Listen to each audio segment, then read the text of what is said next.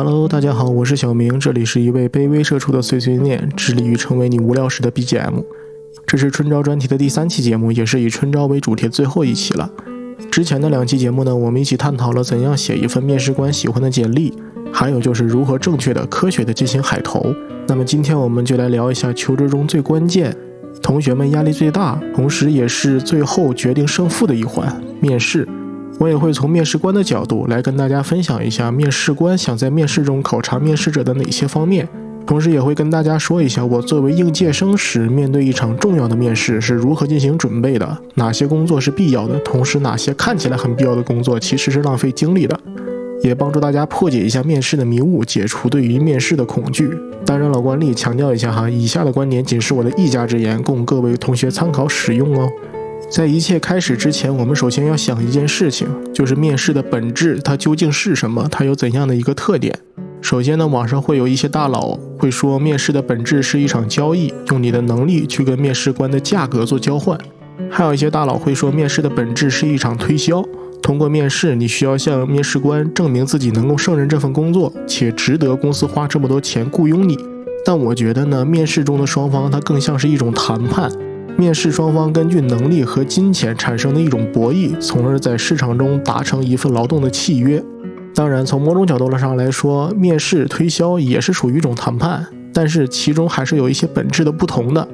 那为什么我会说，在我的眼里，面试的本质不是一场交易，也不是一场推销呢？首先，交易、推销都属于买卖行为，它们都是一种存在利益输送的交换行为。但是呢，在面试中，面试者用能力交换到了面试官所给出的价格，但是这个行为之间是不存在利益输送的。换句话说，就算面试成功了，面试者也不会立即的拿到钱，公司也没有立即的获得劳动力。只有在面试者开始去公司工作的时候，才能算得上是两者之间产生了交易行为，才出现了利益。而谈判说白了就是双方根据共有的问题，通过交涉协商，寻求一个双方都可以接受的解决办法。而面试中呢，双方共同的问题就是面试者是否符合公司所给出的岗位要求，同时面试者的能力应该获得多少薪水。面试者需要证明自己的能力，同时尽可能的给自己的能力定一个比较高的价格，尽可能的让自己实现利益最大化。同时呢，面试官则需要分辨出面试者是否能真的胜任工作，公司会尽可能的压低价格，从而节省人员成本。而 offer 就是两方通过谈判后达成的一份契约，代表着公司会在某个时刻后会获得一份劳动力，并付出多少成本。同时，对于面试者来说呢，也是对于自己工作能力值多少钱的一份证明，可以用于后续的价格谈判。也由此，我们来分析一下面试中的双方有怎样的特点。第一，对于面试者来说，身处于弱势且被动，心理压力比较大。首先，在面试者的角度来说，竞争者众多，自己是处于被挑选的境地。相比较面试官来说，是偏向于弱势的。同时呢，在面试过程中，大部分时间是处于回答面试官问题的状态，话语权比较被动，还有可能会面对多位面试官，心理压力也比较大，能力发挥呢受限。然后对于面试官来说，就是时间紧，任务重。不要认为面试官没有压力，其实面试官的压力也不小。一场面试通常只有三十分钟，最长也就一个小时。面试官呢，需要在这段时间内确定一个人的性格、能力、人品，从而判断他是否能够胜任这份工作。想一下，你处对象处了几个月，你都不一定能了解对方，而面试官只有三十分钟或者一个小时，这个压力你可想而知。那么，我们明确了面试的本质与双方的特点之后，我们的目标就逐渐的清晰明了了。那就是我们如何在一场处于弱势且被动的谈判中取得对自己有利的结果。不知道大家有没有看过《华尔街之狼》这部电影？虽然可以算得上是一部爽片儿，但我也是看了两三遍。当然哈，不是为了其中的一些香艳的镜头，而是我觉得这部电影对于一些交易和人性的把握十分的有趣。其中有一个很有名的情节是小李子演的乔丹拿出一支钢笔让布莱德卖给自己，布莱德接过钢笔让乔丹在纸上给自己签名。但是乔丹手里没有笔，于是布莱德将笔递给了乔丹，说：“这就对了，提供人们所需求的。”而这个属于销售的技巧，也可以用在面试的谈判当中。通过击中面试官的核心需求，提升面试官对你的印象，进一步强调自己的价值，让自己在谈判中的地位拉高，并获得一定的话语权。这时我们就需要确定面试官的核心需求是什么。很简单，面试官的目的就像上面所说，找到最适合这份工作的人。强调一下哈，是最适合，而不是最优秀。至于为什么，可以听一下前两期的节目哈。而面试官在判断一个应届生是否适合这份工作，而主要是从两方面来看。第一就是工作经验啊，这个很好理解，就是对于这份工作是否积累了相应的经验，是否沉淀出了自己可用的一些方法论。第二个呢，就是可培养性，就是面试者的性格本质是否贴合于这份工作的要求，而公司培养他的成本是否可以接受。大部分的公司的面试官对于应届生的要求，其实更偏向于第二点，是否具有可培养性。因为各个公司的面试官也不傻，都知道你实习的工作基本都是属于打杂的范围内的，仅仅是对于这个岗位的工作内容有一个大致的了解，并没有触及到这个岗位的核心。这些经验呢，对于之后的正式工作帮助其实不大。应届生基本上都是需要进公司后从头开始培养的，因此我们可以知道，在校招的面试中，工作经验只是一个加分项，是否能给面试官一种我可培养性很强的感觉是十分重要的。那么就来到了一个核心的问题：可培养性究竟体现在哪几个方面呢？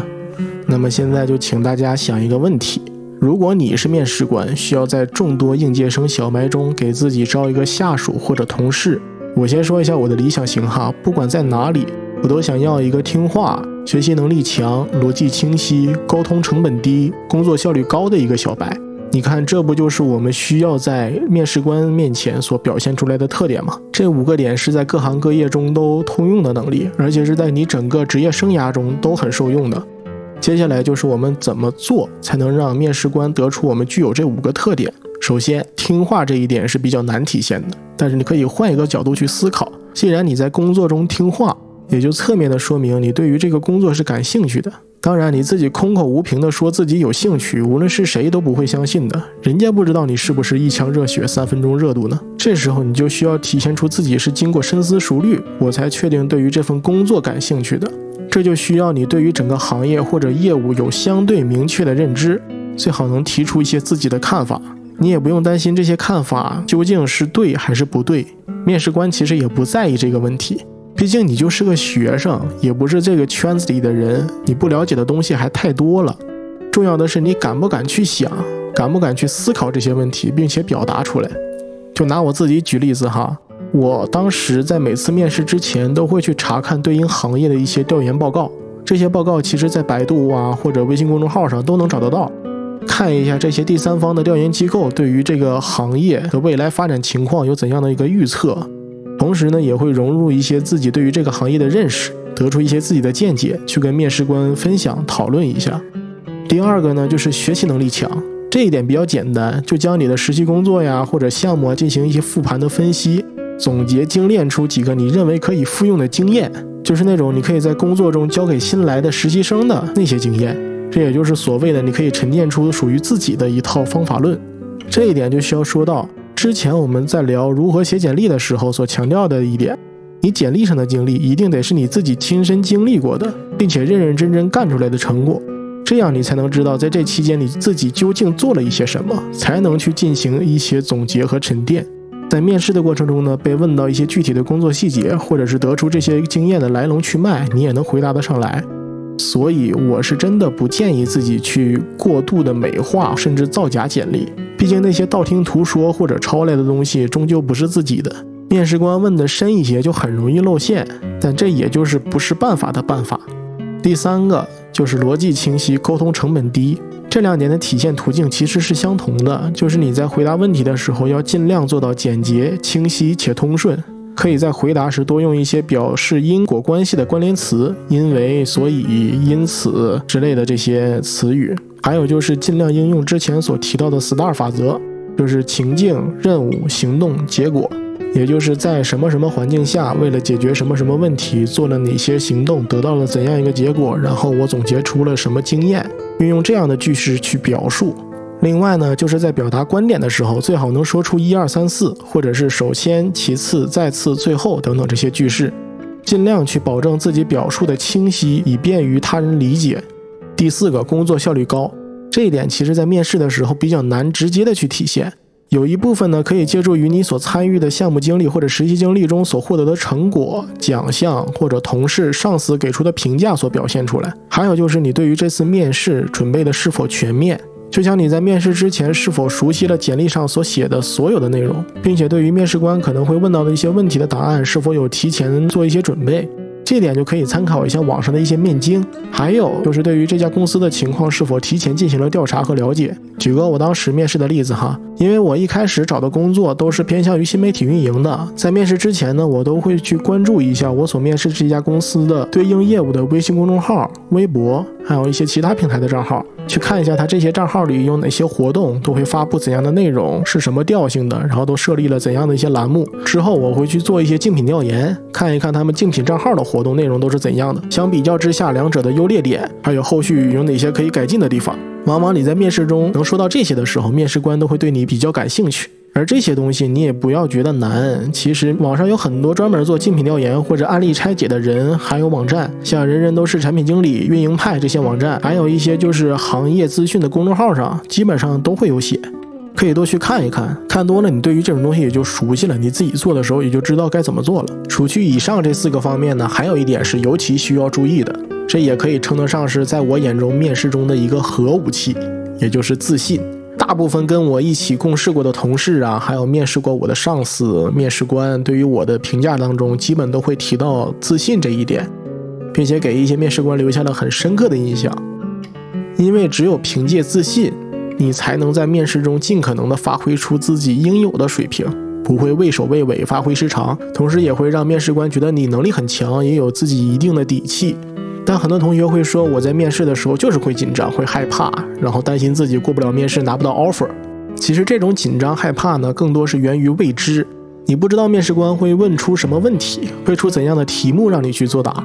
害怕自己没有准备到，所以心里开始紧张，甚至呢影响到了自己的发挥。但其实这些都很正常，也跟自信它不冲突。我在面试的时候也会紧张，但丝毫不影响我在面试中很自信这一点。因为你会发现，当你做完以上我说的四点之后，相比较之前，你会自然而然变得更自信起来。很简单的道理，我简历上的每段经历都是我亲身所经历的，所有的成果都是我自己亲手做的，每个数据它的来龙去脉，怎么计算出来的，背后所表达的意义，我都十分的了解，而且记得滚瓜烂熟。还有就是那些面试的常见问题啊，比如为什么选择我们公司啊，为什么选择这个岗位啊，对于加班的看法呀，等等的答案，我都已经准备好了，以至于只要面试官拿起我的简历开始查户口的时候，大部分的情况我都能猜出来他会问什么问题，同时我该如何的去回答。所以在这种情况下，我没有什么可紧张、可害怕的。一个简历他再怎么问，他也问不出花来。有人说面试官会问简历以外的问题，那你应该怎么办？比如哈，我遇到的一个比较奇葩的问题是，我在面试某家公司的市场策划时，面试官问我对于中国人口老龄化怎么看。这个时候就要看你日常的积累嘛，就只能硬着头皮聊啊，没有办法，兵来将挡，水来土掩。到时候碰到什么奇怪的问题，你怎么想的，当时就怎么回答就行了，实话实说。这时候可能会有人说，多去看面经，去押题，这就大错特错了。你想真正的押准题，很精确的那种，是很难的。况且看面经其实也不是去问他究竟问了什么问题，而是去看问了什么样的问题。因为一家公司的面试官有很多。不同的面试官面试的时候，偏向考察的点也会有所不同。但是呢，从整体上看，你也能看得出来这个岗位问的问题喜欢集中在哪一点。举几个例子哈，比如说这个公司喜欢聊自己的产品，还是喜欢聊竞品，还是喜欢聊行业，还是喜欢给你情境让你去策划活动啊，还是喜欢给你情境让你去挑错提意见。还有就是，如果你真要压这种案例题的话，你就算是准备，你也可以按照几大类型的题目去准备。比如说活动策划，你可以准备一个拼团，准备一个比赛，准备一个打卡，准备一个投稿，就是这种大类，一个大类准备一个模板。到时候根据面试官所给出的题目，你再去适当的修改，然后将整个活动往那个题目里面去套。当你经过以上层层的准备之后，你在面试的时候也能基本的保持住自信，发挥也比较稳定。这时候你就可以尝试去一点一点的掌握面试的主动权。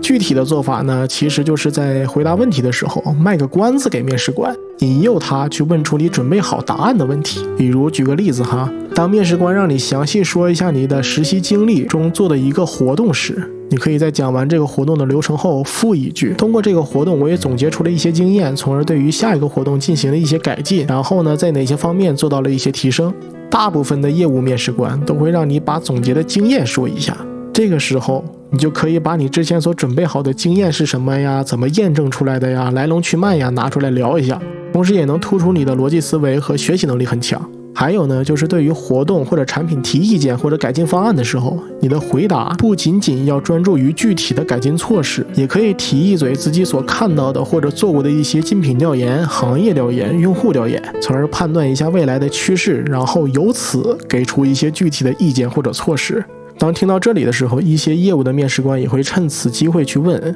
这些调研你是怎么做的呀？信息都是从哪里来的呀？这个时候也可以把你自己提前准备好的答案拿出来，体现出你自己的信息搜集能力很强，同时对于问题的思考具有一定的全局视野，等等等等。就是在每一个回答当中放出这些小的诱饵，一旦面试官上钩问出了你所准备好的问题的时候，就到了你自己表演的时候了。同时也请记住哈，面试基本上都是在三十分钟到一个小时的。当你让面试官在有限的时间内问出越多你准备好的问题的时候，也就没有时间去问那些额外的没有准备或者无法准备的问题。那么在他的眼里，对你的印象也会比真实的你更好。之前所说的这些内容呢，主要还是应用于一对一或者多对一的面试。当然，在面试中还有一种没有那么常见的形式，就是群面，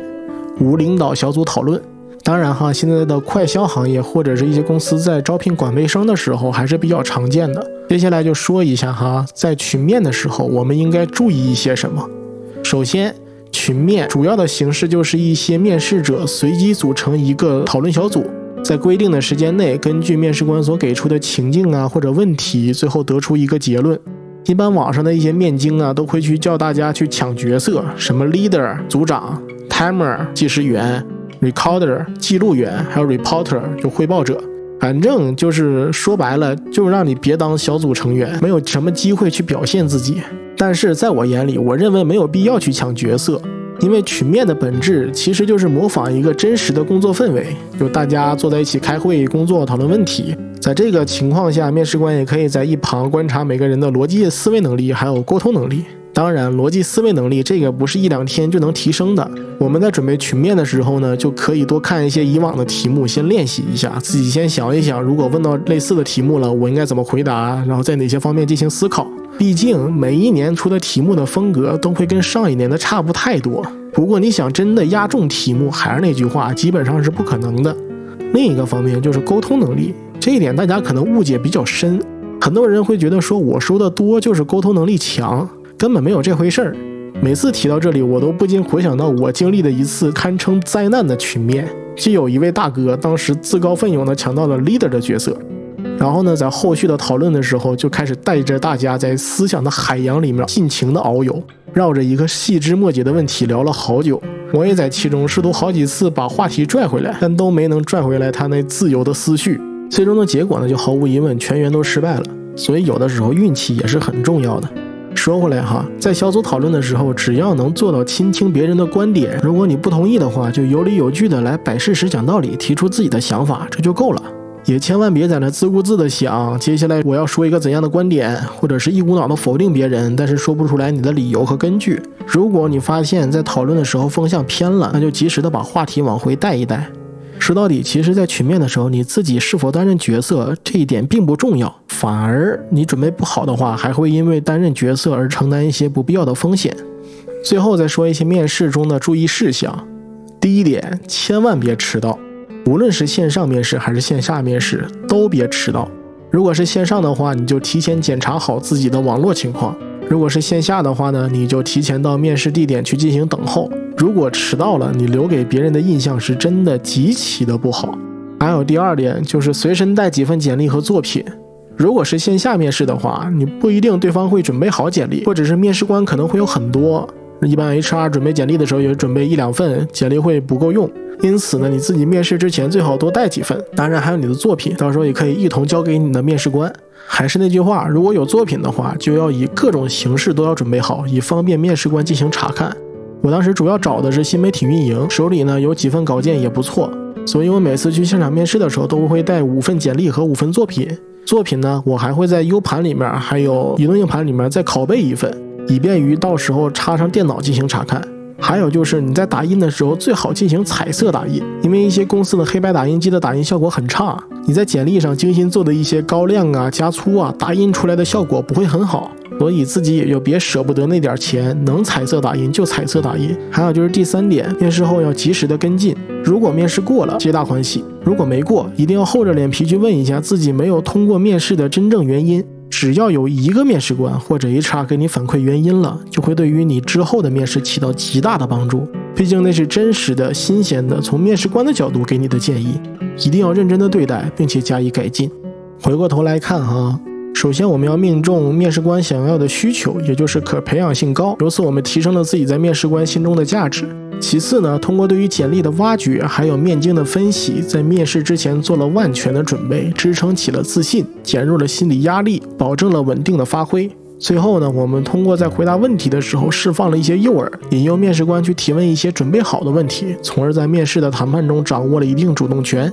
这几板斧下来，我们也就在面试的谈判过程中，尽可能的为自己争取到了一定的优势。而如果真正让我将上面这些内容精简提炼出一句话来概括，那么就是要在面试的时候做一个老实人，别当渣男和渣女，就忘掉那些用烂了的话术，也忘掉那些所谓的面试技巧，你可以只留下一份对于工作的真诚就够了。如果你真诚的想要入职这家公司，获得这个岗位，我以上所说的这些内容，你自己都会想到的。而你自己需要做的，也就是将你的真诚从面试中的每一句答案中传递给你所面对的面试官，让他得出一个对于你来说最真实、最贴切的评价。当然，也就是尽人事，听天命。重申一遍哈，以上仅是我的一家之言，供各位的参考使用。